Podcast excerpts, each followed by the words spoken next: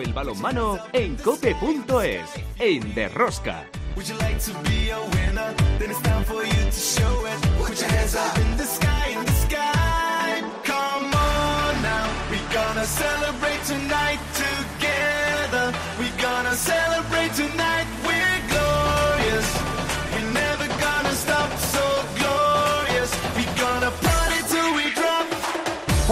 Ya estamos aquí otra semana más con todos vosotros. ¿Qué tal estáis todos, amantes del balonmano, seguidores de Derrosca? Entramos en la recta final de la Liga Sobal y todavía nos quedan muchas cosas por decidir, tanto por arriba como por abajo. Yo diría que lo que más genera incertidumbre es por abajo. Allí siguen en un pañuelo Guadalajara, Cangas, Anaitasjuna, Finfin y Atlético Valladolid de momento se escapa. Este fin de semana ascendido a la Liga Sobal el Balonmano Nava. Enhorabuena. Por lo tanto, Fertiberia, Puerto Sagunto y Balonmano Nava ya son equipos a Sobal la próxima temporada. Solo nos falta conocer quién será el conjunto que va a promocionar.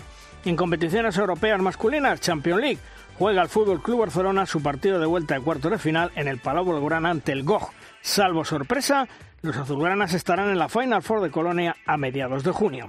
Ganaron en la ida por siete goles de diferencia en una magistral lección de balonmano.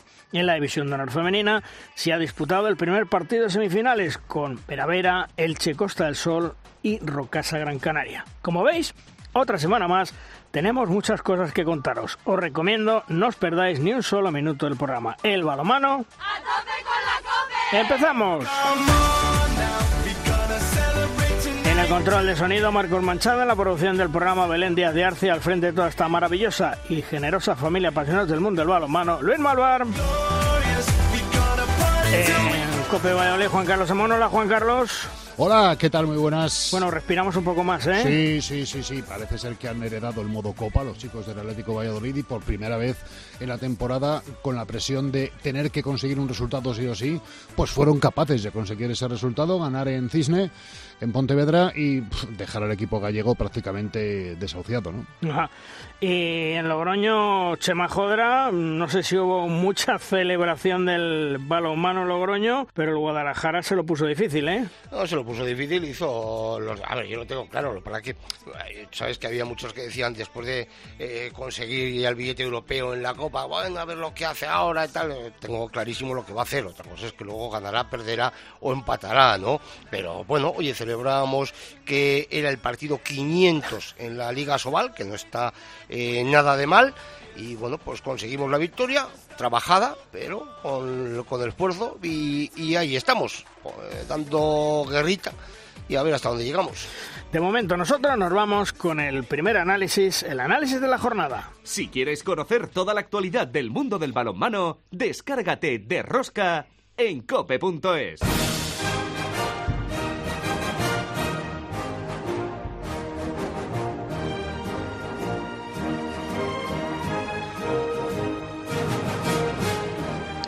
En nuestra primera tertulia tenemos a dos magníficos entrenadores, dos grandes entrenadores. Falo Méndez, hola Falo, ¿qué tal? Muy buenas. Muy buenas, Luis, muy buenas a todos. Y también el gran Alberto Suárez. Hola Alberto. Hola, buenos días.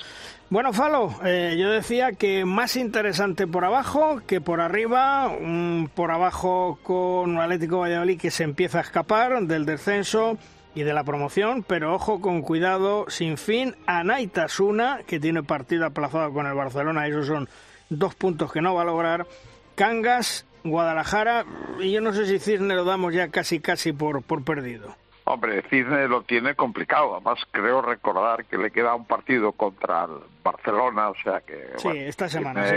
Sí, sí, o sea, o sea, Cisne lo tiene bastante complicado, es una pena, porque además no han competido mal, ¿eh? O sea, quiero decirse que la competición ha estado preciosa durante todo el año, hemos visto cómo empiezan a emerger nuevas figuras, sobre todo gente muy joven en todos los equipos, estás viendo gente que está compitiendo tremendamente bien, los morenitos en Nazaré es un espectáculo, eh, no sé, quiero decirte que en ese aspecto bien, pero pero bueno, yo pienso que Cisne lo tiene ya, está prácticamente desahucio. Tú, Alberto, eh, ¿crees que de alguna manera, salvo al Valladolid, que parece que le ha ido bien la Copa del Rey, a alguno como el Sinfín le ha podido pasar o le va a pasar físicamente factura esa Copa del Rey? Es posible, van a ser apasionantes estas tres jornadas que quedan. Y yo creo que hay un factor que va, creo que sin fin estoy de acuerdo, está virtualmente descendido, tiene, le queda jugar contra el Barça este próximo partido, con lo cual, aunque gana a los dos que le quedan, los otros dos restantes no le valdrían. Una, una auténtica pena. Guadalajara va a ser la llave que va a liar toda esta historia, o que puede liar toda esta historia muchísimo juega contra, le quedan tres partidos contra tres rivales directos, Anetas una en su casa, Cisne fuera, que ahí puede ser que ya no tenga opciones, sería lógico, y sin fin en casa. Eh, dependiendo de lo que haga Guadalajara, como Guadalajara empieza a sumar puntos, la liada es gorda. ¿eh? Esto sal, puede salpicar a, varios equipos y algunos de ellos con calendarios realmente complicados. Cangas recibe en su casa Granollers, víspera de jugar su Final Four, pero que está jugándose la, segunda plaza con Cuenca, que es la siguiente salida que tiene Cangas también. Eh, está muy abierto todavía, hay cinco, seis, siete equipos todavía implicados por la parte de abajo. A mí, Falo, hay una cosa que no que me preocupe, pero que, que de alguna manera me crea expectación. ¿Qué pasa con Anaitasuna? ¿Esto es normal, Falo? No, yo no creo que sea normal, ha estado muy irregular, ha tenido una, una parte que ha competido muy bien, pero desde hace ya uno casi un mes y medio, algo más, eh, está muy, muy inseguro, ¿no? No sé, el análisis tendría que hacerlo su, su mister, pero yo pienso que tan normal no es, yo creo que normal no es. De todos modos, Alberto, eh, tú lo comentabas antes, Guadalajara recibe a Naitasuna. El Anaitasuna eh, en esta jornada se puede jugar la vida porque si gana se colocaría con 22, ya mm, se dispara respecto a la zona de descenso, inclusive un poquito hasta de promoción. Sí, tiene tres partidos también complejos. Lo que tú dices, se va a Guadalajara esta semana, partido clave para, para muchos equipos, no solo para ellos dos. Luego reciben su casa a Logroño, y se va a venidor. ¿no? Tiene un calendario nada fácil, tiene que conseguir puntos y esta semana se Guadalajara Naita y el Valladolid sin fin eh, pueden decir bastante, aunque todavía se seguirá la moción hasta el final, pero son dos partidos muy decisivos para, para estos cuatro equipos. Tú fíjate, Fala, hablamos del venidor. El venidor eh, ganó al Huesca en casa, bueno, casi yo diría que prácticamente salvado, que casi tiene la permanencia, y han, pegado un, arreón, como aquel que dice, en estos últimos partidos, en estas últimas jornadas, para salir de, esa zona de compromiso. Sí, además, con una circunstancia añadida, que es la poca seguridad que tiene en este momento el club, con una junta directiva que, que dimite, que lo deja y que nos vamos desde aquí, desde lejos, no se ve claro por dónde van a ir el futuro, ¿no? O sea, y a veces en esas situaciones, pues trasciende un poco las plantillas también de inseguridad y tal. Pero bueno, lo han solucionado, con lo cual esto es también un paso para que les dé estabilidad, ¿no? De futuro al club, ¿no? Que sería una pena que Benidorm, que había hecho un buen proyecto, pues eh, este, se quedase en el aire, ¿no? No estamos en este momento en el balonmano español para seguir teniendo dudas, ¿no? Eh, Alberto, el Granoller empataba 35 con el Vidasoa, pues un partido muy intenso, igualado. Granoller, más que perder, ganó un punto porque prácticamente lo tenía perdido en los últimos segundos. Sigue en la lucha por el segundo puesto, pero yo creo que, eh, no sé, a lo mejor le está descentrando un poco esa gran ilusión que tienen de la Final Four de la European League. Bueno, algo tiene que despistar, ¿no? Esa gran ilusión que tienen por, la competición europea que tan brillantemente lo han hecho y que, y que van con, muchas opciones. Eh, una plantilla corta, con mucha gente joven. Ayer estaban jugando muchos chicos de los de los jóvenes cogiendo minutos de calidad, han tenido lesiones. Bueno, están con un muy buen espíritu. Ayer lo que tú dices, de un partido palmado y, y lograron salvar un punto que le supo a, Gloria milagrosamente al final con, con Vidasoa. Bueno, es lo que tiene el, aguantar durante toda la temporada en todas las competiciones, ¿no? Las plantillas son limitaditas, no hay dinero para tener plantillas, salvo el Barça, de, muchos jugadores, y llega este momento que cuesta, pero hoy por hoy van aguantando, si ya les queda nada más el, el sprint final, seguro que también están en esa pelea por el su campeonato de, liga ahí a tope con, Cuenca, que le saca un puntito, Pero ser subcampeones estando el Barça es ser campeones de la Liga de los Mortales, con lo cual todo el mundo quiere quiere también lograrlo. Ahí están, están haciendo un temporadón. Es digno de admiración la, temporada que están haciendo. Falo, eh, al Cuenca, qué bien le vino que le eliminaran de Europa, ¿eh? Cómo ha ido ascendiendo y se va a proclamar, eh, si el Granollers no aprieta, subcampeón y, como dice Alberto, campeón de la Liga de los Mortales. Sí, además están jugando muy bien, con mucho poderío, con mucha confianza. El equipo ha crecido a lo largo de esta competición.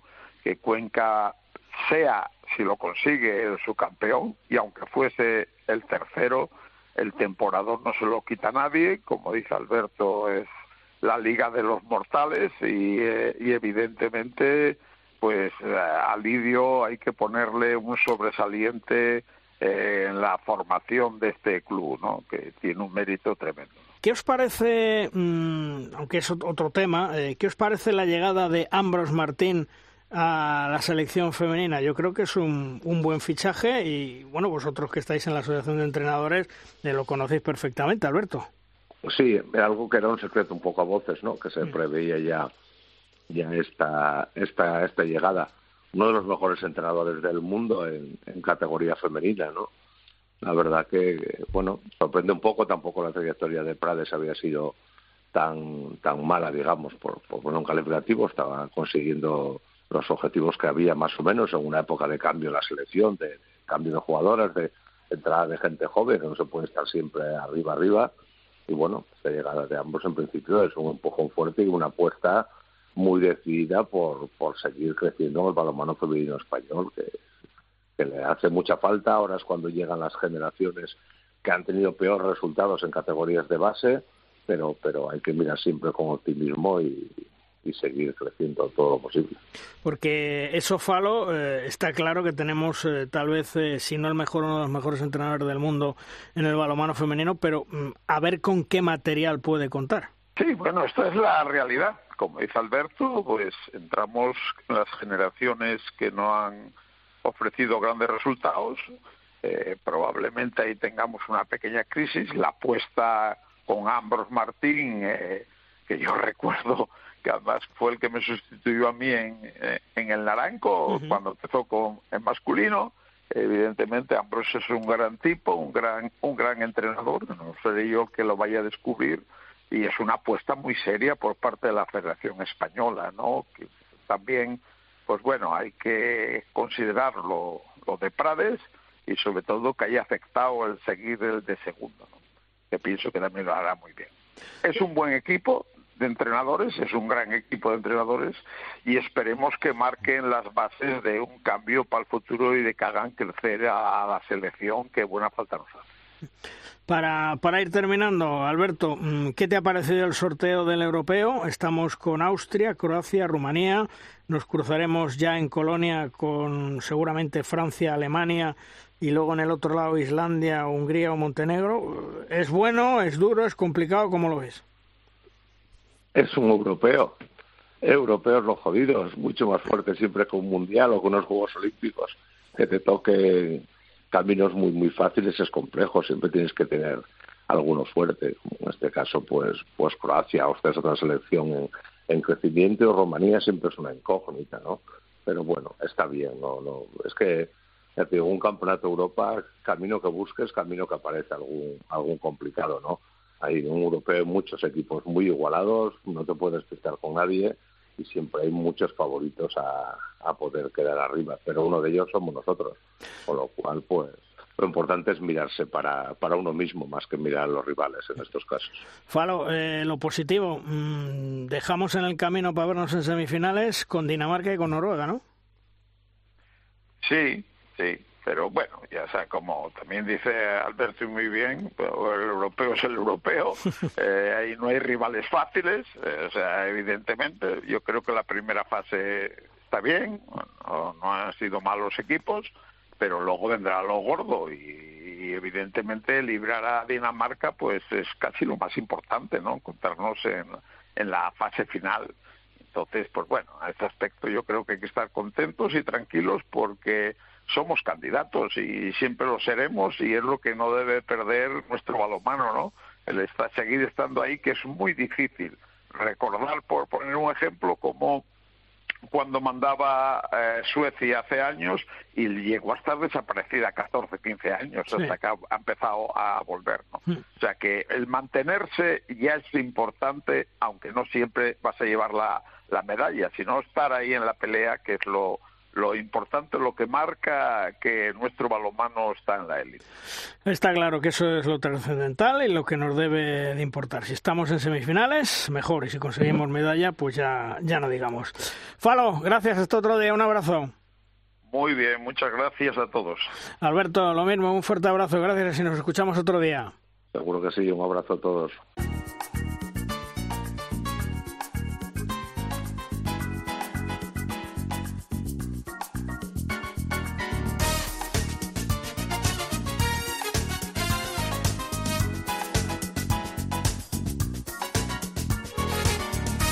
En De Rosca llega el momento de la firma invitada. La firma esta semana nos llega de la estilográfica de un veterano periodista y gran conocedor del mundo del balonmano. Es José Javier Iso, un José Javier que con toda su experiencia siempre nos aporta un algo más que muchas veces se nos escapa con esa vorágine de la actualidad del día a día. Hola José Javier, ¿qué tal? Muy buenas. Hola don Luis Malvar, buenos días, ¿qué tal? Muy bien. Oye, ¿de qué nos hablas esta semana, José Javier? Bueno, y quiero referirme a los 50 goles del Barcelona.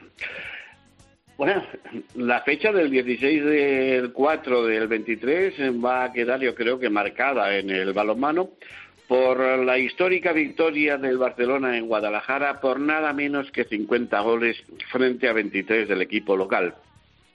50 goles que pocas veces se han visto en este deporte en un solo partido. Algunas sí, contadas y además eh, en la historia del Barcelona. Estamos acostumbrados a ver marcadores superiores a 40 goles por parte del campeón. Solo en los 10 eh, partidos de la segunda vuelta, 5 han terminado con esa cifra, siempre entre 41 y 46. Pero 50 son ya palabras mayores. Ya sabemos que el cuadro catalán es intratable. Se lo ha ganado por su alto presupuesto, por su plantilla, calidad y buen hacer. No hay en España quien le haga sombra desde hace muchos años. Habría que remontarse casi a la época del Portland San Antonio. 1024 goles en 26 jornadas así lo dejan patente hoy por hoy. 167 goles de diferencia sobre el segundo equipo de la liga que más goles ha marcado, el Ademar es decir, una media que lleva de 39 con 38 goles. Pero como es normal, a nadie, a ningún equipo le gusta encajar medio centenar de tantos. 45 o 46, bueno, los ha repetido, pero de ahí a cambiar de dígito es mucho y creo que preocupante. Es como ensañarse con el contrario, y eso que el Guadalajara no es el peor equipo de la liga. A mi juicio es humillante dar semejante paliza. Al contrario, tiene, le tiene que, quedar ganas de irse de la pista, correr y, bueno, y es que los deja a los pies de los psicólogos. Le hemos visto partidos eh, al poderoso Barcelona, buenos partidos, fáciles de ganar, pero llegado un momento levanta el pie del acelerador y no hace sangre con el rival. En esta ocasión no resultó así y no creo que esto gustara a muchos, y menos al Guadalajara y sus seguidores. Es cierto que el Barcelona estaba en fechas anteriores a los partidos decisivos de la Champions, pero hay formas y formas de prepararse. Por ejemplo, en defensa hacer un trabajo más específico, ya que el ataque lo tenía más que resuelto desde el primer tiempo. Me imagino que muchos no estarán de acuerdo conmigo porque dirán o pensarán que hay que ir al máximo en cada partido. Pero el Barcelona está claro que en la Asobal es de otra galaxia.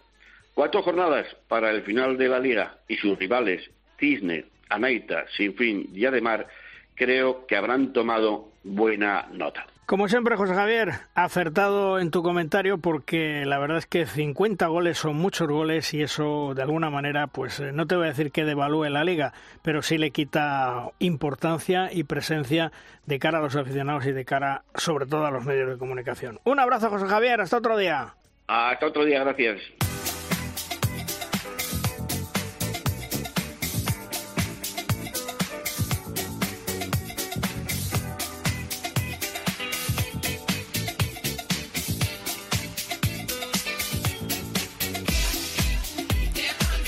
El pasado martes fue presentado Ambros Martín como nuevo seleccionador absoluto femenino hasta finales del 2024. Intentará llevar a las guerreras a sacar una plaza para los Juegos Olímpicos de París.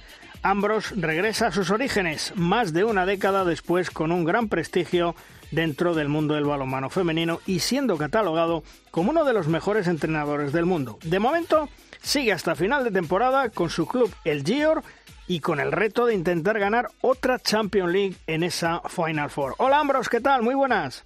Hola, buenos días. Bueno, regresas al balonmano español 13 años después, ¿eh?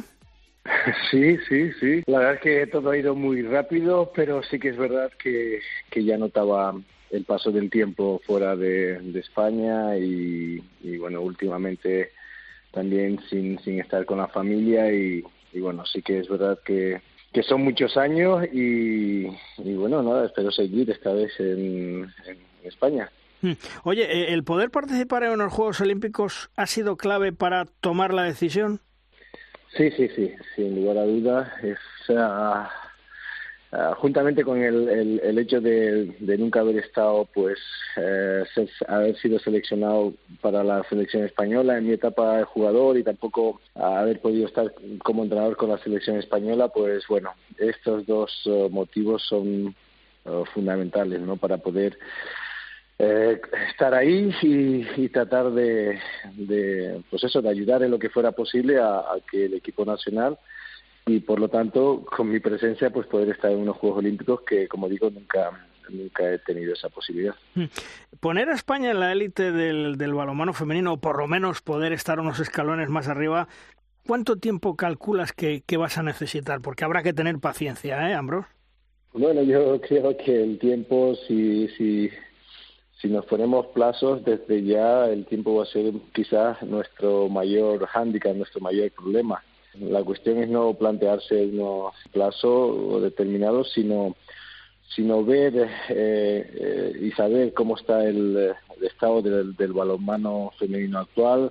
Todo el mundo es consciente de que ha habido una generación, eh, perdón, un cambio generacional importante dentro de lo que fue la etapa exitosa del, del balonmano femenino a nivel de selecciones. Y bueno, también ser muy conscientes de que hay cinco o seis equipos que llevan una ventaja no solamente sobre España, sino sobre el resto muy importante, que ya han dado pasos y que están consolidados en la élite y tienen una estructura y un nivel de trabajo muy superior al, al que puedan tener esas otras selecciones.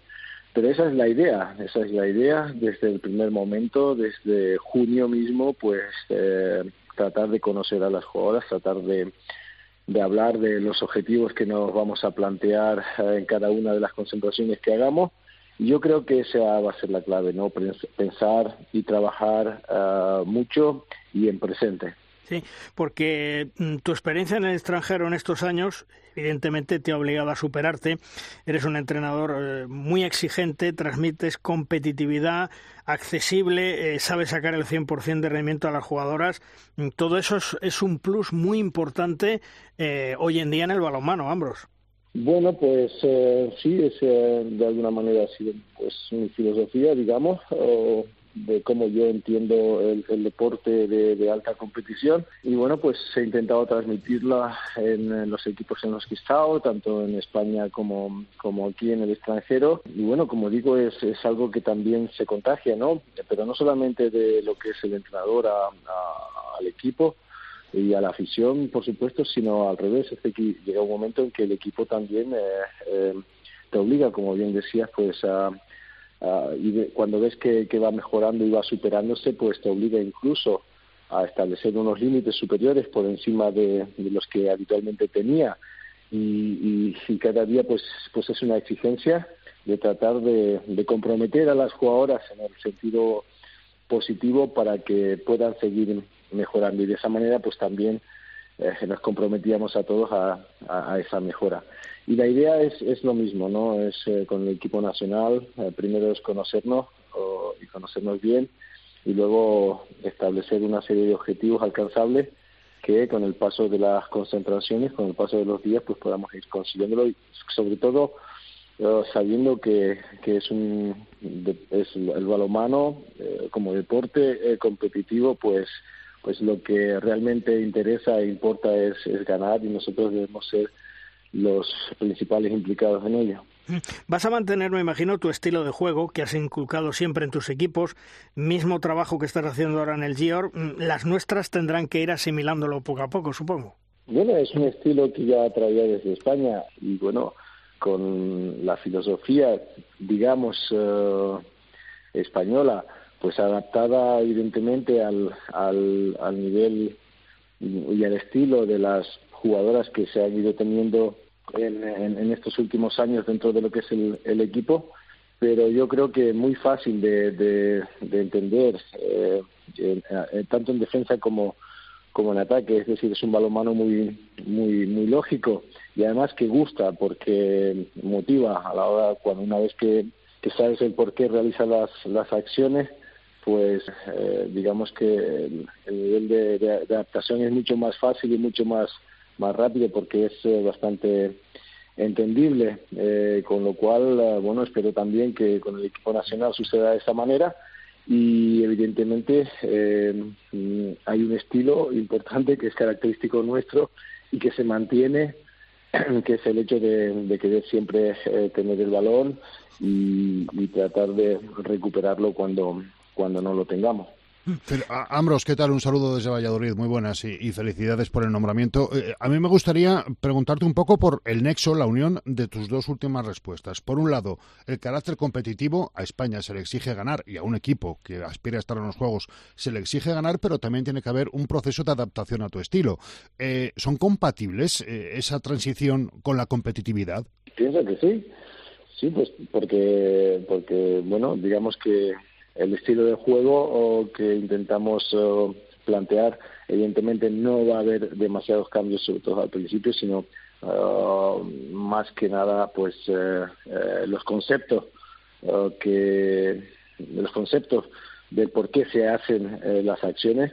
Digamos que vamos a mantener todas las acciones, todas las combinaciones que hay en estos momentos dentro del equipo, pero uh, trabajar sobre sobre los conceptos, no el cómo el cómo hacer las cosas para que resulte mucho más fácil eh, para, para nosotras y, algo más difícil para las contrarias, el poder eh, eh, defenderlas, ¿no? Esa es un poco la, la idea, sería pues un, un, poco pues no inteligente el hecho de querer cambiar prácticamente todo o, sobre todo porque porque no hay tiempo no entonces bueno el equipo está en una buena línea eh, ha sido cuarto hace dos años en, en, un mundial eh, eh, y, bueno es un equipo que ya tiene varias competiciones internacionales mm, con experiencia y como digo la idea es mantener y mejorar sobre todo en, la forma de hacerlo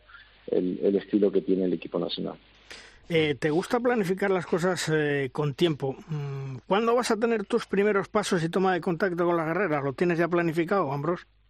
Bueno, sí, desde hace ya algunas semanas pues ya estamos mirando pues todo. Hay un trabajo que, que se hace de antemano, que, que se hace desde casa, que se hace pues con, con reuniones entre los distintos técnicos de la, de la federación y ahí ya hemos adelantado bastante y planificado lo que van a ser las, uh, las siguientes meses, eh, sabiendo que, que, hay un mundial importante en, en, diciembre, que es el que nos va a dar, uh, digamos, la posibilidad de poder estar o directamente, que es muy difícil, en, los Juegos Olímpicos o a través de los preolímpicos que se van a disputar en abril. Entonces, en ese sentido, pues, bueno, desde la federación, pues, pues también y desde y desde las distintas competiciones pues eh, han entendido lo importante que va a ser ese año olímpico y vamos a tratar de tener el mayor número de, de concentraciones o de días de entrenamiento posible con, con las jugadoras empezando como decía desde desde el mismo mes de junio y, y, bueno en ese sentido hay programada alguna concentración y, ya pues eh, ponernos manos a la obra una vez que terminemos aquí en Bier. Eh, mister, un saludo, buenos eh, días desde, desde Logroño, desde, desde La Rioja. A mí hay una cosa que me, me preocupa, yo no sé si a ti te da miedo también, que todo el mundo hable también de ti. Oh, hemos fichado a Ambros, a Ambros, ¿qué tal? Juan Ambros, el mejor entrenador del mundo, el mejor. Parece que se te pone una expectativa eh, espectacular, ¿no? Lo cual eh, de entrada está muy bien, pero yo no sé si eso eh, a un entrenador también en un momento determinado mm, le da pánico el decir, joder, todo lo que esperan de mí, ¿no? Porque claro, yo puedo ser muy bueno, pero luego tengo que, que, tener mimbres para, para hacer muchas cosas. yo no sé si, si esto lo has planteado en algún momento esta situación? Pues no, la verdad es que no le doy demasiada importancia a, eso, a ese tipo de comentarios. Y, bueno, lo que sí que es cierto es que tener demasiadas expectativas sobre alguien o sobre algo, pues eh, no es positivo, no es, eh, eh, digamos, algo que, que, te pueda ayudar, ¿no? sobre todo en el caso de que, de que no lo consigas.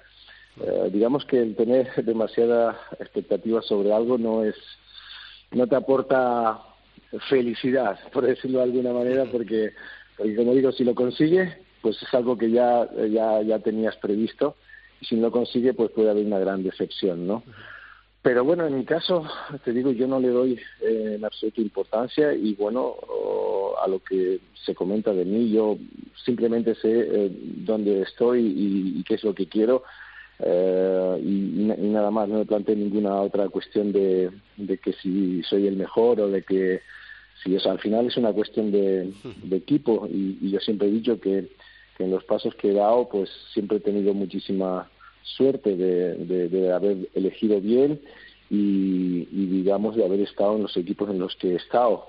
Quizás el recuerdo más grande eh, que, yo guarde es el de nuestra etapa en Ichaco, que es de alguna manera donde, donde vuelvo ¿no? a, a, España, a, los orígenes, al principio de todo, porque ahí sí que hubo un trabajo de muchos años eh, planificado con jugadoras nacionales que captaron eh, la idea de, de, tratar de hacer algo grande dentro de lo que es un pequeño pueblo como era Estella y, y, y se consiguió llegar a lo más alto, ¿no? Y, y bueno, eso es un poco mi idea. Yo creo que, que tampoco hay que darle demasiadas vueltas.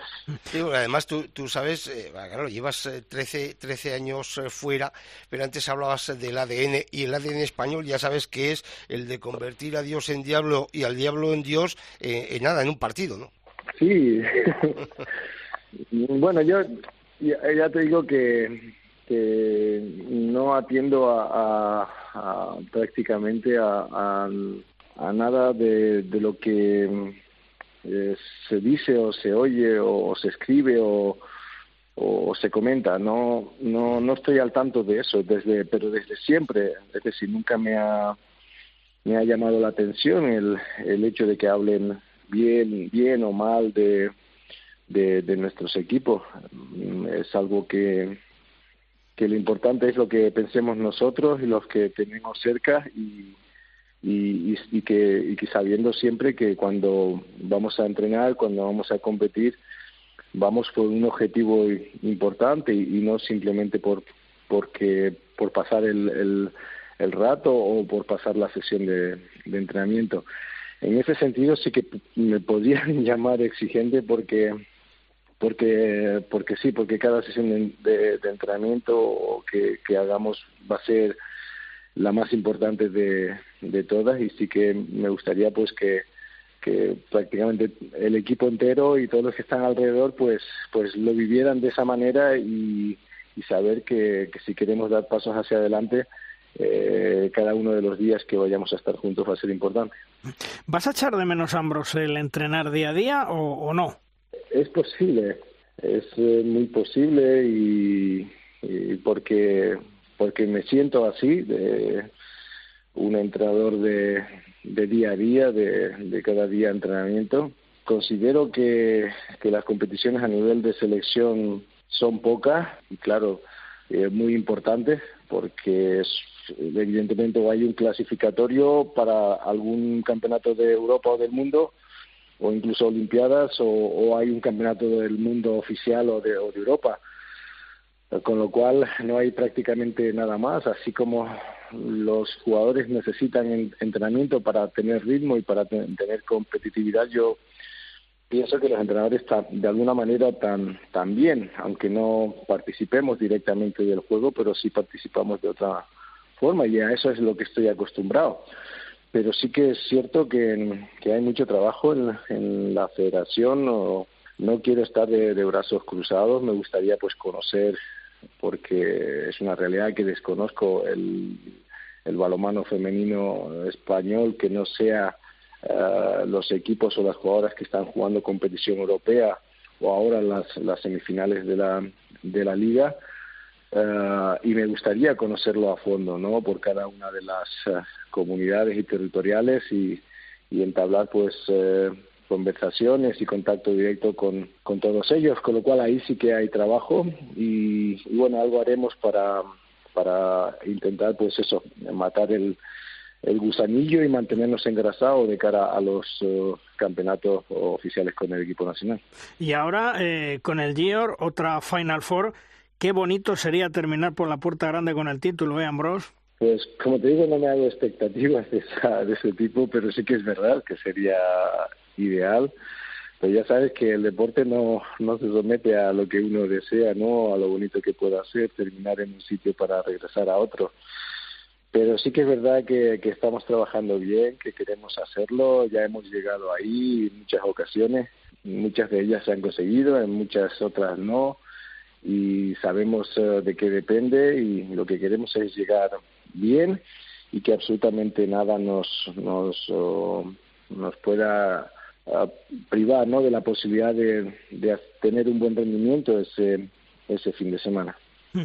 Oye, eh, supongo que los que más contentos estarán eh, será tu familia. Vas a poder pasar más tiempo. Vas a estar en Arrecife, ahí en tu preciosa Lanzarote. Vas a estar en Madrid. ¿Qué, qué tienes pensado? Sí, bueno, eh, eh, yo creo que, que uno de los motivos importantes es el, la familia. Eh, pero bueno, mi familia, mis hijos y, y mi mujer, ¿no? Entonces eh, llevo ya algunos años fuera, eh, en, en, distancia y, y demás, y, y, bueno, la idea es volver a Zaragoza, estamos en Zaragoza uh -huh. eh, viviendo, y sí que es verdad que mis padres y mis hermanos y, están en, en Lanzarote. Y bueno, tendré también la posibilidad de poder visitarlos más a menudo porque durante el año es, es complicado, prácticamente en verano y, poco más.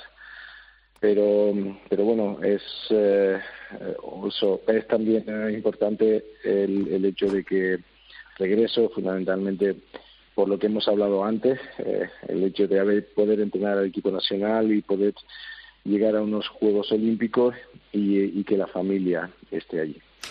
Pues Ambros, enhorabuena por tu nuevo cargo como seleccionador nacional de, de, las guerreras, que seguro que van a dar mucha, mucha, mucha guerra contigo. Y bienvenido a casa después de, de 13 años, porque gente como tú pues va a aportar mucho al, al balomano femenino. Ya lo vivimos en Ichaco y sin lugar a dudas estamos convencidos que con tiempo, sin prisa, sin expectativas, vas a hacer una gran labor. Enhorabuena, Ambros. Muchas gracias a ustedes. Hasta Oye, otro Luis, día. Sí. Luis, si, si, si, me permites, sí. fíjate, los años que lleva fuera, mm los años que aquí en casa ha, ha estado eh, fuera de Lanzarote y con tantos años y hablando tantas cosas y con esa mezcla de todo, sigue teniendo ese um, absoluto eh, toque canario al Hombre, hablar. ¿no? Por supuesto, es, por supuesto. Es espectacular. Por supuesto, de, de esa tierra Hombre, tan, menos, menos tan bonita que, no cogido. ¿eh? Podría haber cogido acento húngaro, que sería peor. Vámonos, un abrazo. Venga, un abrazo. Hasta luego.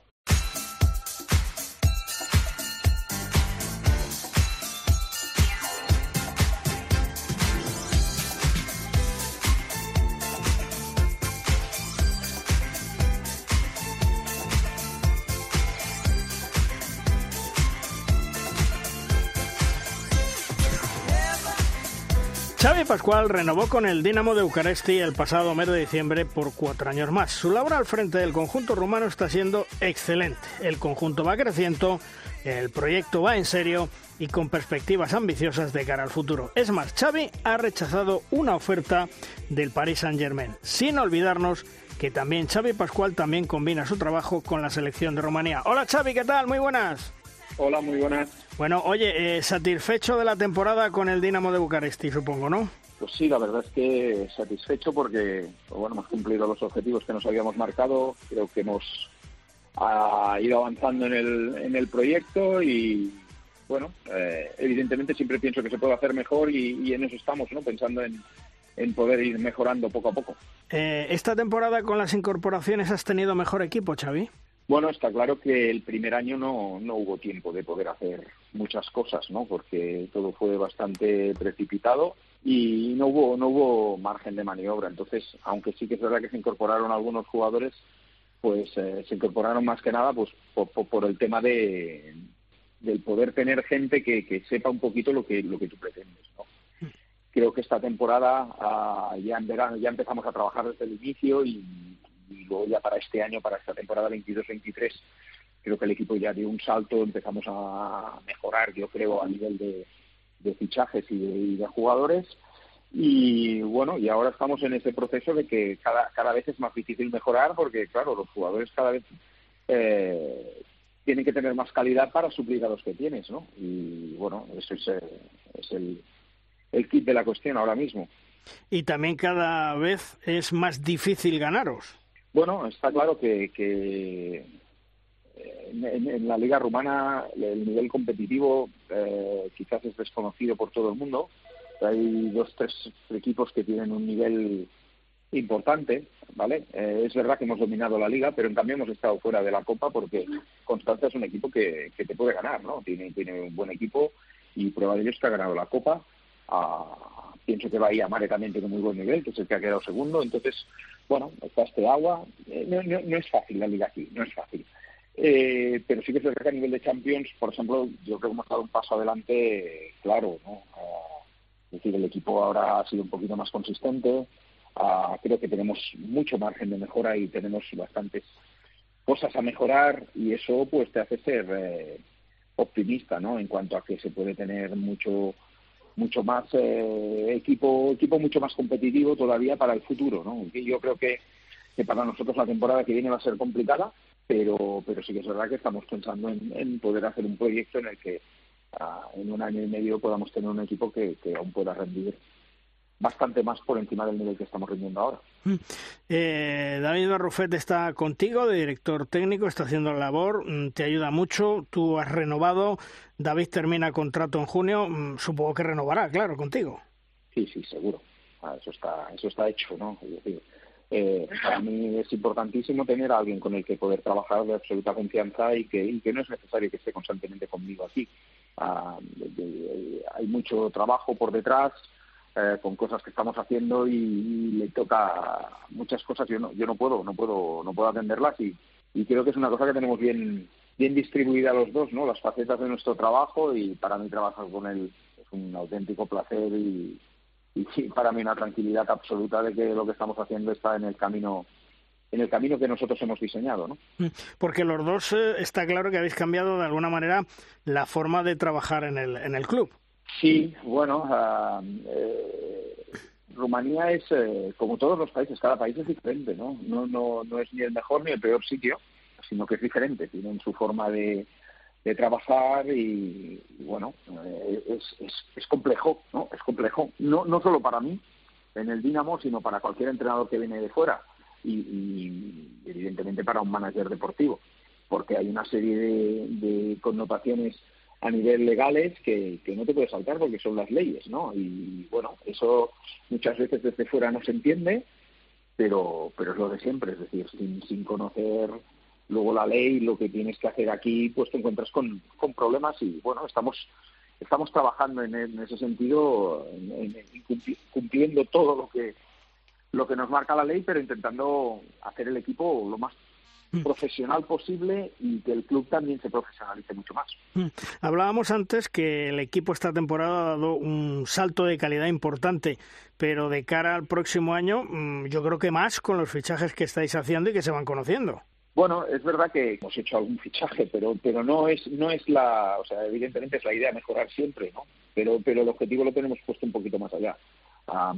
creo que, que nos hace falta un, salto un, poquito mucho, no, un poquito no, mucho más grande para poder llegar arriba, porque pienso que hay seis, siete equipos que están puedes ganar en un partido, pero pero la realidad es que están muy lejos de lo del resto, ¿no? Y si tú quieres estar a ese nivel, al menos ese salto no tiene que ser tan grande, ¿no?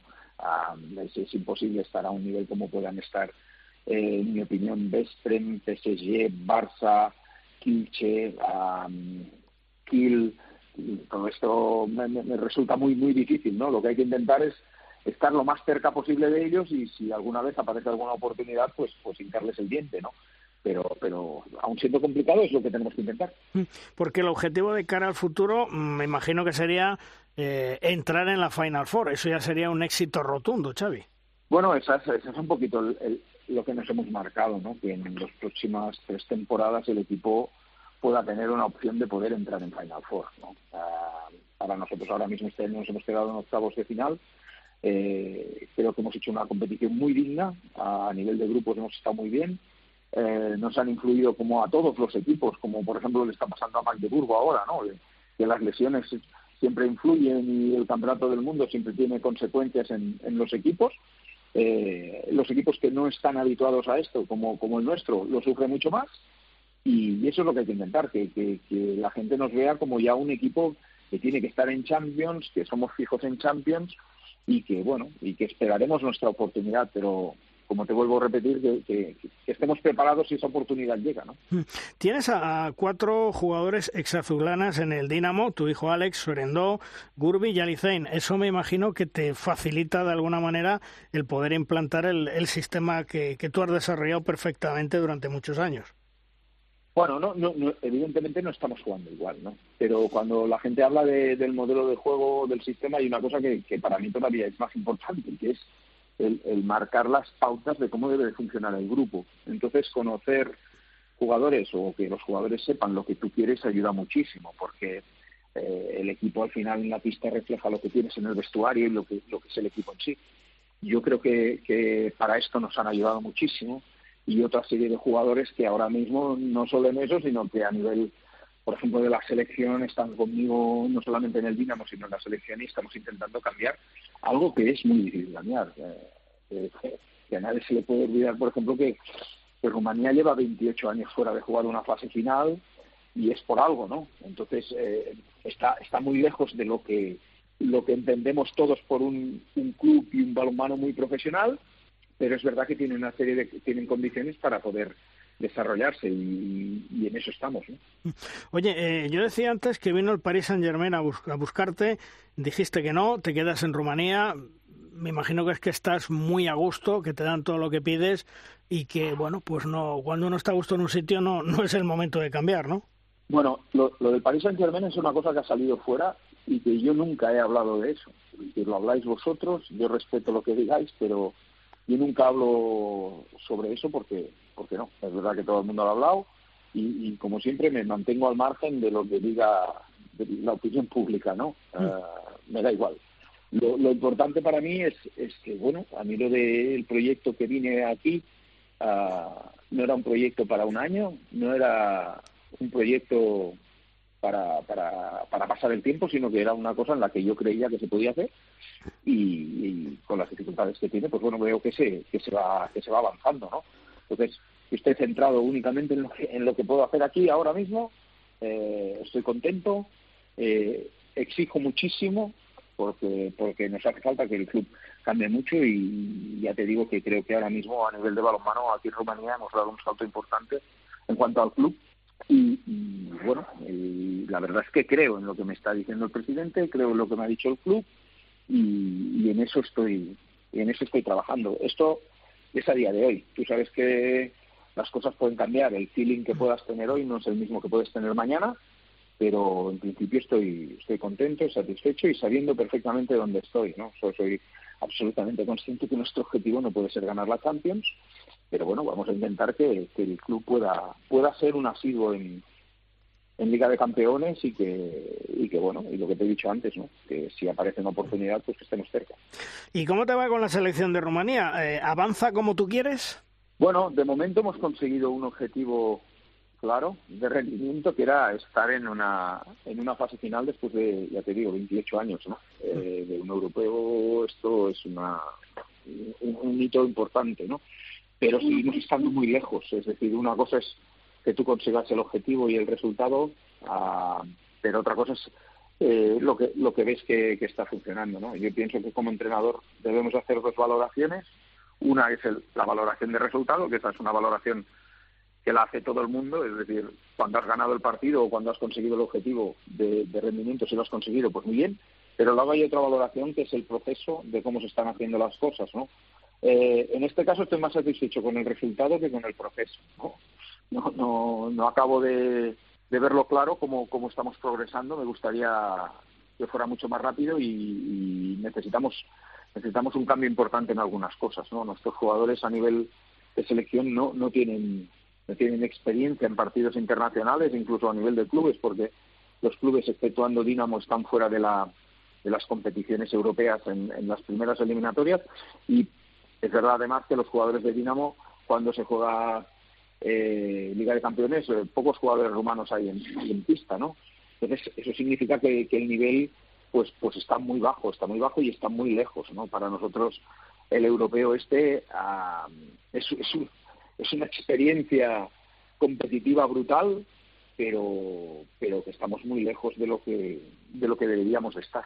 Y en el europeo, eh, en el grupo de España y con Croacia, eh, ¿cómo lo ves? Eh, ¿Alguna posibilidad de pasar a la siguiente ronda o, complicado con esas dos selecciones? Mira, una de las cuestiones que, que, hablábamos aquí antes del sorteo es que daba igual el sorteo porque el grupo iba a ser imposible para nosotros, ¿no? Es decir, es muy difícil para nosotros daba igual el grupo, el grupo iba a ser muy complicado, ¿no? Mm. Entonces, si en este grupo te toca España, Croacia, y te toca el equipo que te ha dejado, que te ha ganado los dos partidos en el grupo con relativa tranquilidad, como ha sido Austria, pues hombre, la expectativa no, no parece muy halagüeña, pero esto no deja de ser deporte y, evidentemente nos vamos a preparar lo mejor posible para intentar eh, ganar algún partido o estar cerca, ¿no? Yo el objetivo es ser competitivos, es decir, que, estemos ahí, que nos podamos pelear con, con ellos y bueno, eh, hemos tenido ya experiencias de que España nos ha ganado fácil siempre que hemos jugado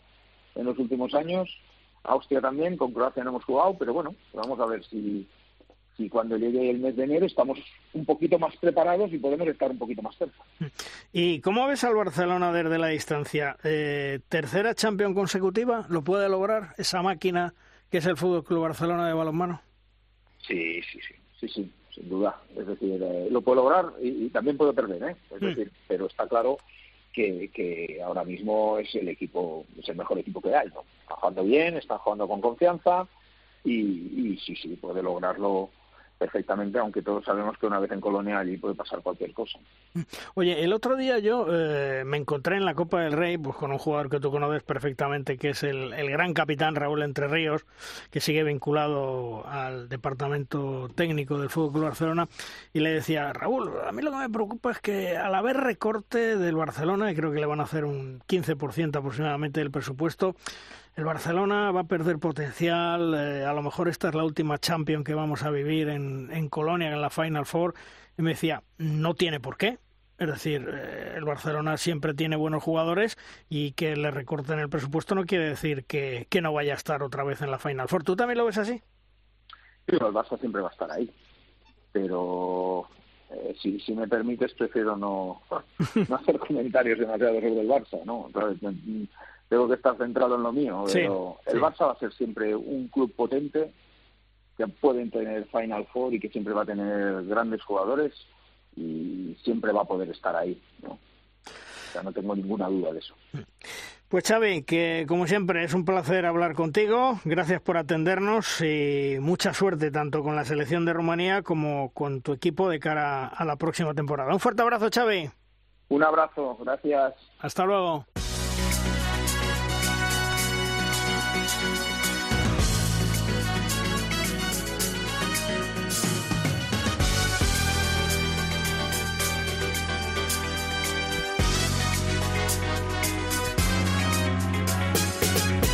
Suena la sintonía y eso es el momento en derrosca de nuestra sección La Pizarra de los grandes especialistas. Se abren las puertas de nuestra clase Tomamos asiento y escuchamos con atención. Esta semana con todos nosotros Jesús Rivilla, nuestro gran y prestigioso preparador físico de cabecera, que durante los años más importantes de los hispanos ha sido el responsable de su gran rendimiento físico.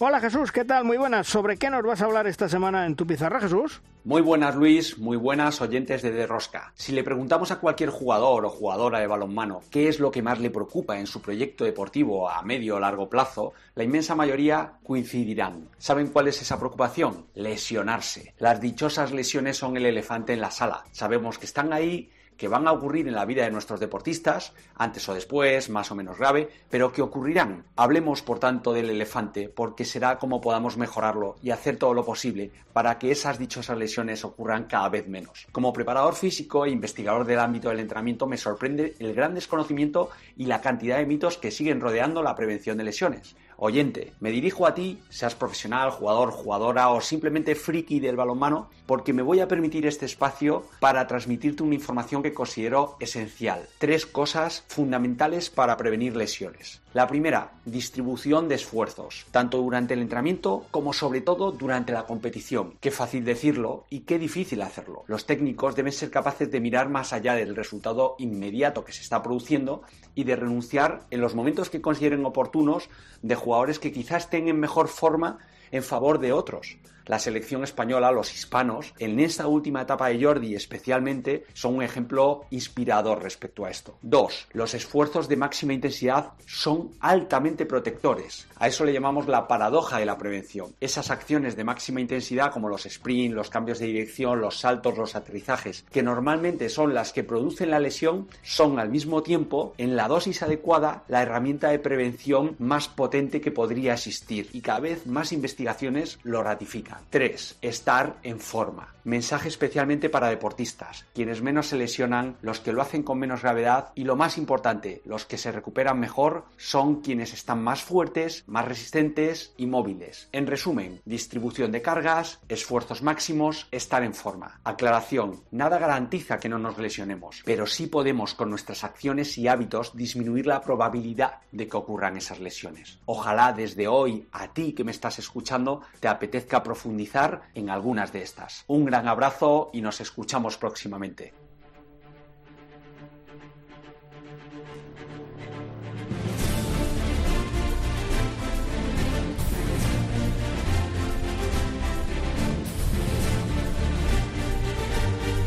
Llegan de rosca nuestro tiempo de debate, es nuestra tabla redonda.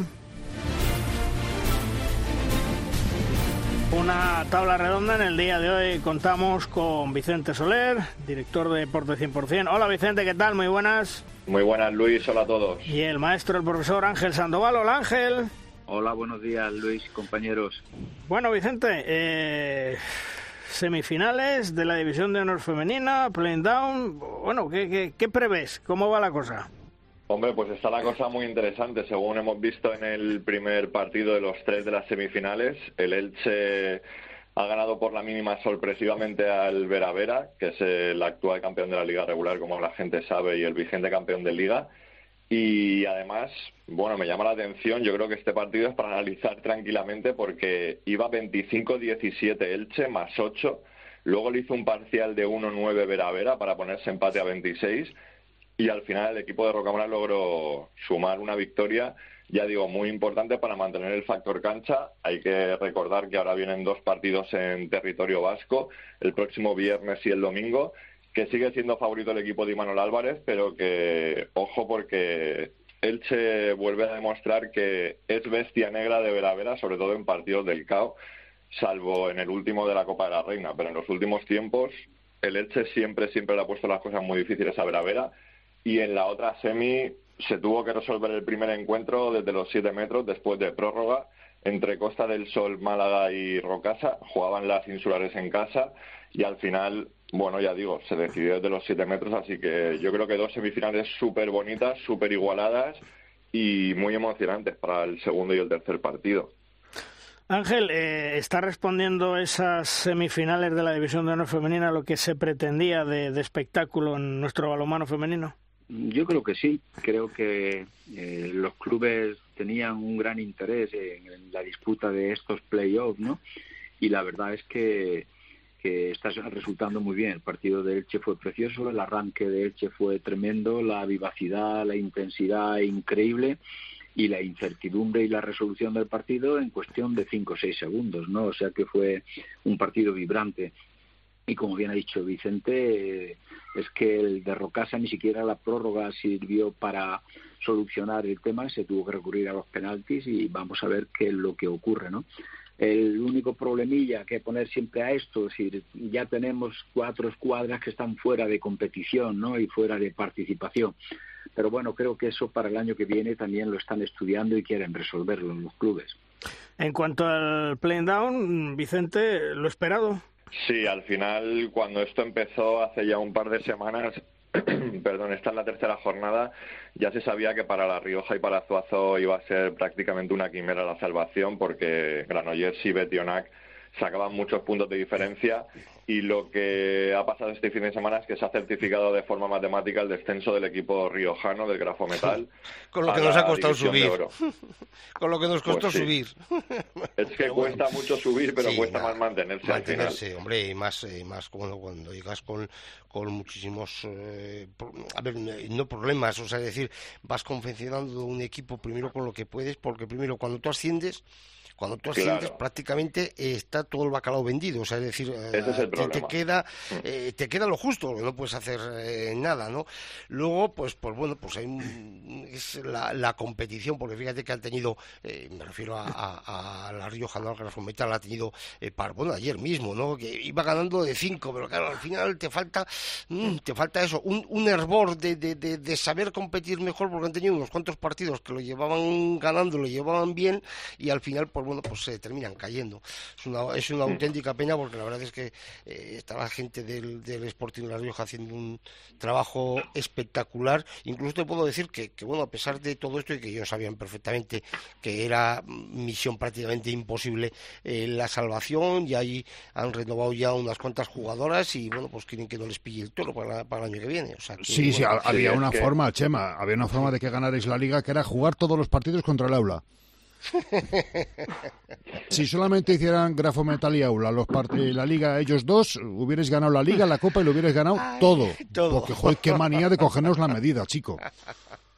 bueno, que no, y a pesar del, mercado de invierno, a pesar del mercado de invierno que ha hecho Grafo Metal, que ha sido muy bueno con la llegada especialmente de las dos brasileñas, la guardameta y la primera línea, se demuestra que a pesar de poder dar algún susto a un equipo de arriba, como ha pasado este año en el Palacio de Deportes, que la regularidad de, que te exige la liga para un recién ascendido es muy difícil por lo que estábamos comentando, ¿no? Por la configuración de plantilla. Al final tienes que cambiar muchas piezas y, es muy difícil conjuntarlas en, un periodo corto de tiempo y eso te pasa factura a la larga. Eh, Ángel, mm, ¿se va a mantener finalmente esta fórmula de cara a la próxima temporada o, todavía hay que debatirlo?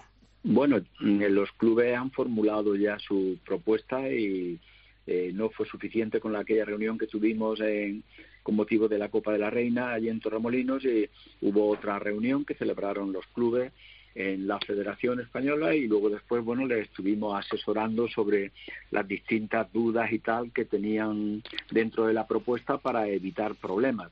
Yo creo que la última palabra, como siempre, lo tiene la Asamblea, pero parece que hay una mayoría muy, muy significativa a favor de mantener la fórmula con esos cambios que corrigen que los equipos eliminados en cuartos de final dejen la competición y entonces lo que se hace también es ahí una ronda de, digamos, de eliminados, del quinto, que pelearán por los puestos del quinto al octavo y que les mantendrán también el último mes activo como el resto de los equipos, porque desde luego eh, era el, grano que tenía eso, es decir, que unos equipos cuando lleguen el mes de mayo ya estén fuera de competición, cuando las jugadoras lógicamente tienen que tener el mismo contrato, las mismas condiciones de los demás, solo que están pues un poco entreteniendo y, y viendo pasar el tiempo.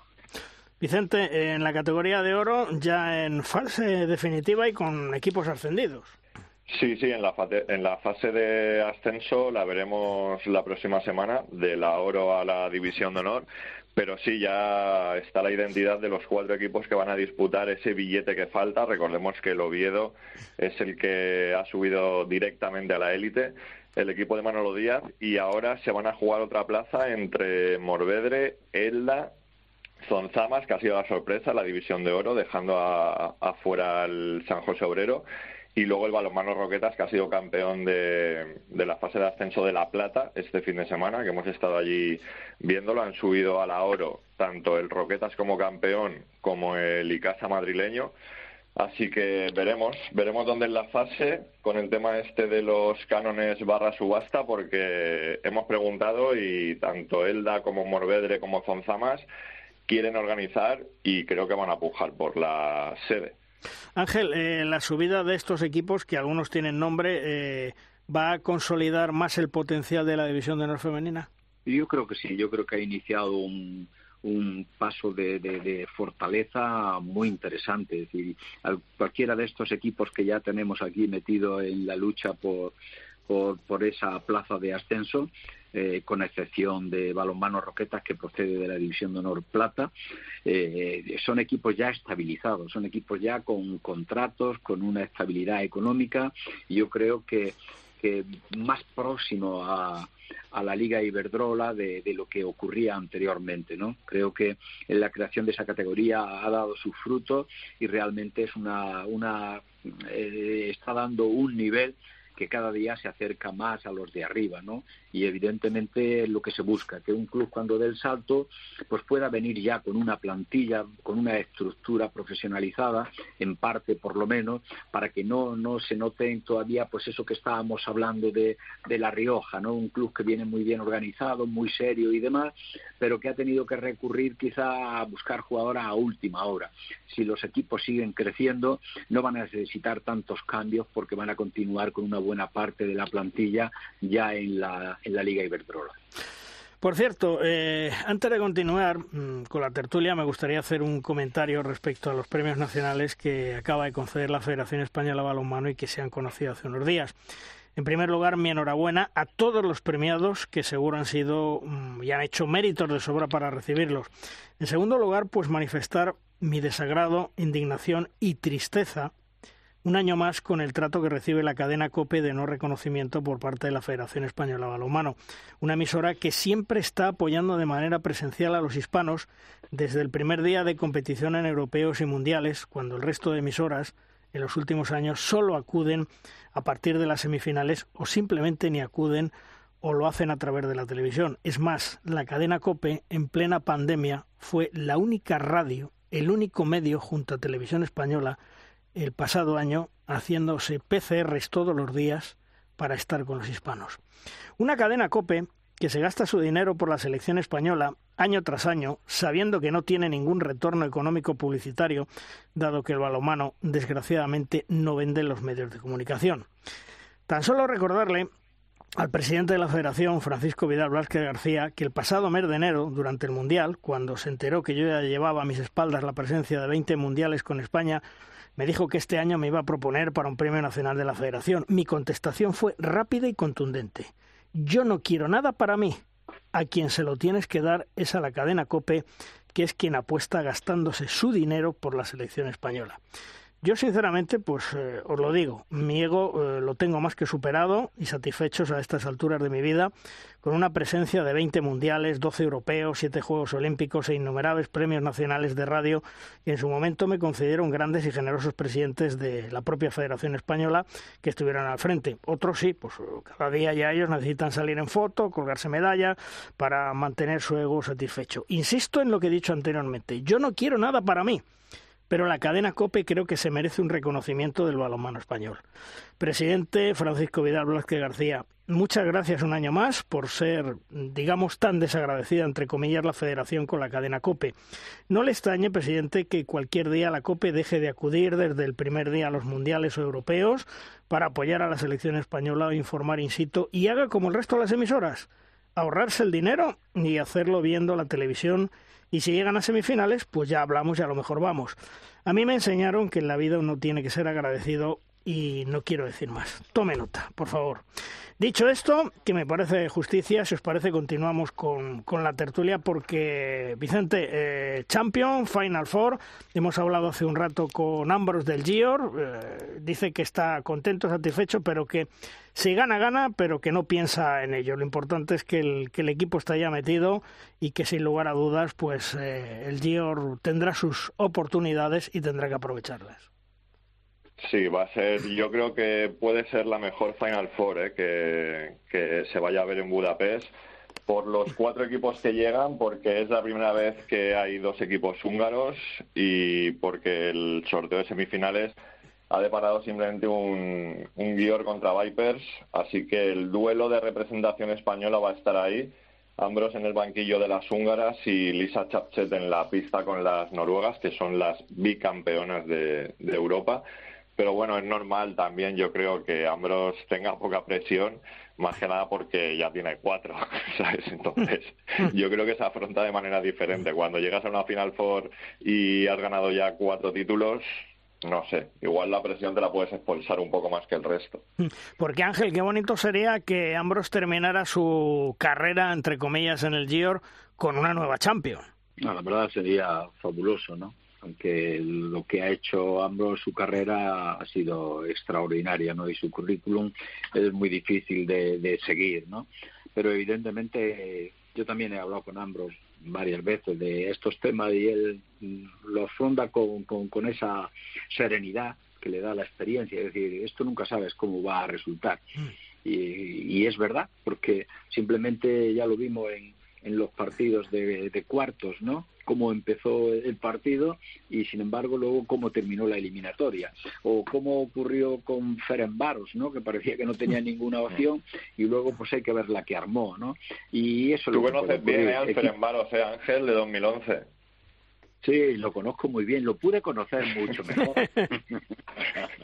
lo pude conocer mucho mejor, ¿no? Porque, porque en fin, tuve allí una oferta y una opción deportivamente muy, muy interesante que, que los temas familiares no permitieron aceptar, ¿no? Pero, pero efectivamente jugamos con ellos y un partido allí donde hubo un arbitraje, digamos, demasiado diplomático y luego empatamos en Alicante, ¿no? Pero, pero bueno, un, un conjunto muy bien hecho, muy bien trazado y allí empezó la carrera también de, de su entrenador. Y, y Ambros Martín, nuevo seleccionador nacional femenino, yo creo, Vicente, que es un, un acierto pleno, pero a ver con, con qué miembros va a contar Ambros. Bueno, pues con los miembros que hay. Al final, ya lo hablamos aquí, ¿no? Cuando, antes de que fuese oficial la noticia, recuerdo una tertulia el, el mes pasado, que ya estuvimos hablando de la posibilidad de que llegase Ambros Martín y decíamos eso, ¿no? Decíamos que al final España va a seguir siendo la misma. El hecho de que traigas a un entrenador con el currículum que ya hemos mencionado no significa que vaya a ganar de repente medallas en todos los grandes campeonatos con, con las guerreras. Yo creo que el problema que tenemos en España, el problema entre comillas, digo, por parte de la gente, son las expectativas que se crean desde dentro muchas veces y luego las expectativas que tiene la gente desde fuera. Es muy fácil la comparación y la retrospectiva de vamos a 2019, 2014, 2011, 2012, pero es que esas jugadoras, como la gente puede comprobar fácilmente, ya no están.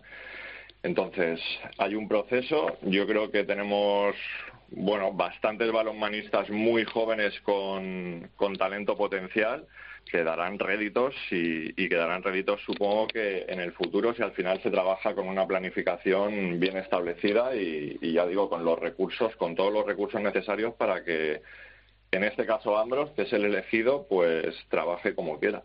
Ángel, eh, hay que dar la enhorabuena a la federación por fichar a Ambros Martín, si no el mejor entrenador del mundo, uno de los mejores entrenadores del mundo evidentemente ahora hay que tener paciencia, que trabaje, aunque bueno, lo más preocupante es el Mundial e intentar meternos en cuartos para tener opciones de, de poder preolímpicos e ir a los Juegos, que esa es la gran ambición, ¿no? Efectivamente, ¿no? Es decir, yo creo que es para, para sentirnos contentos, ¿no? Con esta cuestión, pero yo también me gustaría matizar algo, ¿no? Y es que en realidad la federación no ha hecho un gran cambio. La federación tiene clarísimo que había un relevo generacional y que ese relevo generacional se tenía que hacer básicamente con las jugadoras que teníamos aquí jugando en España y con un cuerpo técnico conocedor al máximo de las características, eh, la forma de jugar y las capacidades de las jugadoras con las que están aquí. Y la Federación Española no ha abandonado esa línea, ¿no? Eso justifica el que José Ignacio Prades continúe ahí. Estuvo antes con con Carlos Viver, después estuvo solo y continúa ahora, ¿no? Porque estamos en esa misma línea de renovación que prácticamente se está ultimando, ¿no? Pero también es verdad que Ambros significa en ese sentido también eh, un estatus y un saber estar en las altas competiciones, porque precisamente ha disfrutado de, las mejores competiciones a nivel de club y sabe realmente desenvolverse en esos ambientes y puede tener un gran aspecto motivacional. Fuera de esto, luego vendrá también la realidad y la realidad es como decía Vicente que somos quienes somos y estamos donde estamos mm. que cualquiera de estas premisas eh, dan o nos permiten dar el salto de meterte arriba pues mira estuvimos en un segundo puesto y en un cuarto puesto en dos mundiales respectivos no pero también nos caímos a una onceava posición y a una novena posición en un europeo y puede ocurrir otra vez lo mismo mm. seamos honesto y sincero. Porque, eh, Ángel, ¿sabes lo que ha llamado mucho la atención? La, continuidad de, Prades como segundo entrenador. Me imagino que eso es para tener una cierta continuidad del proyecto que, habéis empezado, ¿no? Por supuesto que sí, es que él representa precisamente ese conocimiento de la base, ese trabajar, no solo de él, sino de muchos técnicos en España que están en la misma línea de mucho trabajo, eh, clubes que se han tenido que acostumbrar a que el potencial y el nivel del club no venía por las jugadoras que se fichaban, sino por cuánto eran capaces de progresar las jugadoras que se tenían, ¿no? Y en ese sentido, pues bueno, José Ignacio Prade es uno de los mejores representantes y exponentes de esto y por eso sigue ahí y por eso ha aceptado eh, esas condiciones, ¿no? Porque muchas veces cuando alguien eh, ocurre algún cambio de este tipo, también es normal que dijeran, mira, pues vale, si se confía para este cargo en otra persona, pues yo lo abandono. No, José Ignacio tiene claro cuál es su papel, ¿no? Su papel es trabajar por el balonmano español como lo ha hecho durante mucho tiempo y seguir trabajando desde el punto donde se encuentre. Oye, eh, si la próxima vez, Luis, tienen que darle una vuelta a la rueda de prensa de presentación, ¿eh? Hmm. porque la imagen fue bastante lamentable de Prades sin hablar durante 45 minutos. O sea, ni siquiera los medios hicieron ninguna pregunta, que no lo entiendo, hmm. pero es que aparte ni siquiera el presidente le pasó el micrófono no, se entendió muy bien, la verdad. Sí, yo, yo no pude estar presente en la rueda de prensa porque precisamente ese día por la mañana eh, grabábamos el programa de Rosca, pero no sé, yo creo que, que Prades por lo menos alguna pregunta le tenían que haber hecho y, y sí, como tú dices, el, el pobre hombre quedó como, como convidado de piedra, ¿no, Vicente? Pues sí, la verdad que sí.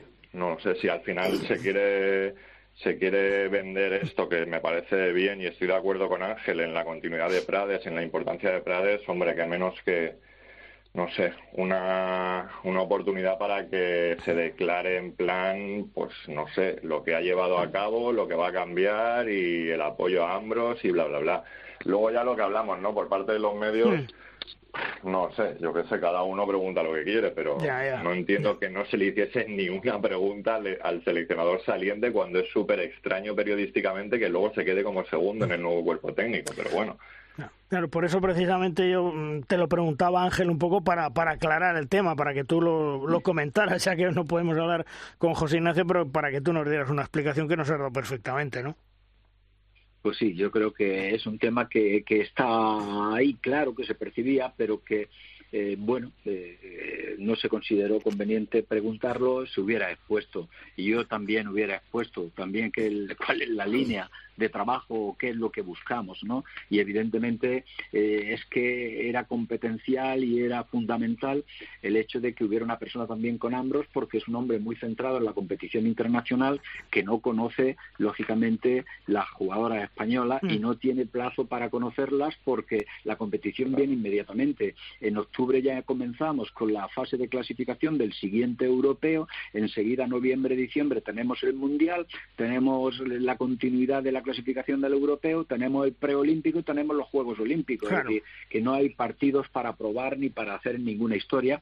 Por eso también era fundamental el que estuviera ahí una persona conocedora de, las jugadoras, de, de lo que dan de sí y, bueno, creo que se ha formado un buen equipo y que hay una simbiosis, ¿no? De lo nacional, de lo que nos puede venir de fuera y lo importante es que todas esas cosas unidas nos sumen y nos den el salto que seguro que necesitamos para meternos en estas competiciones tan difíciles en buenos sitios. Nos ha dicho antes Ambros que el primer contacto, primera toma de contacto es en junio, ¿no?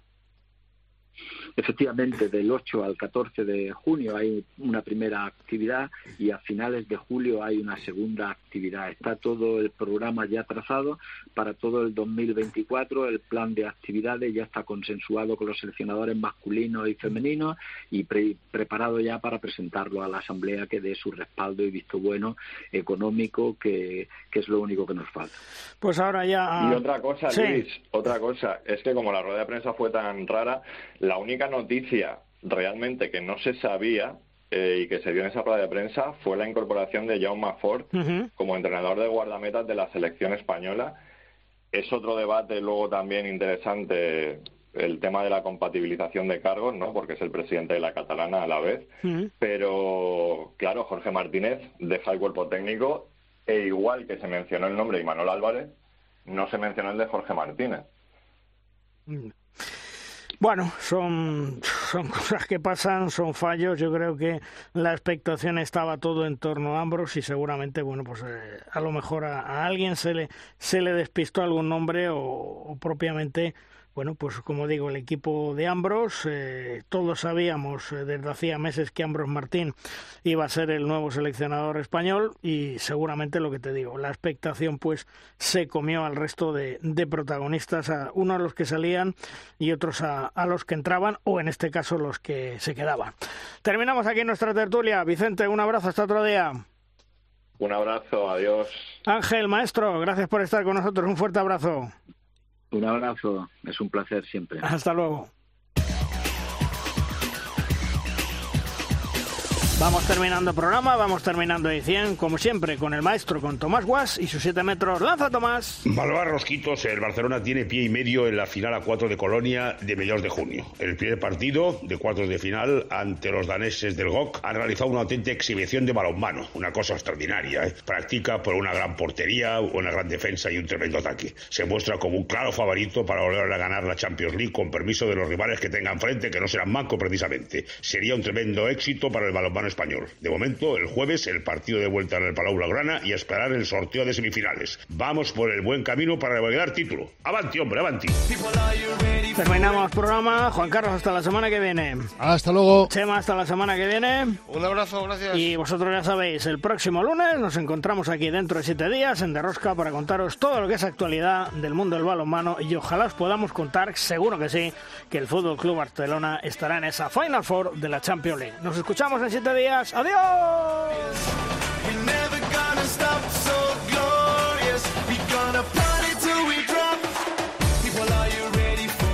Si quieres conocer toda la actualidad del mundo del balonmano, descárgate de Rosca en cope.es.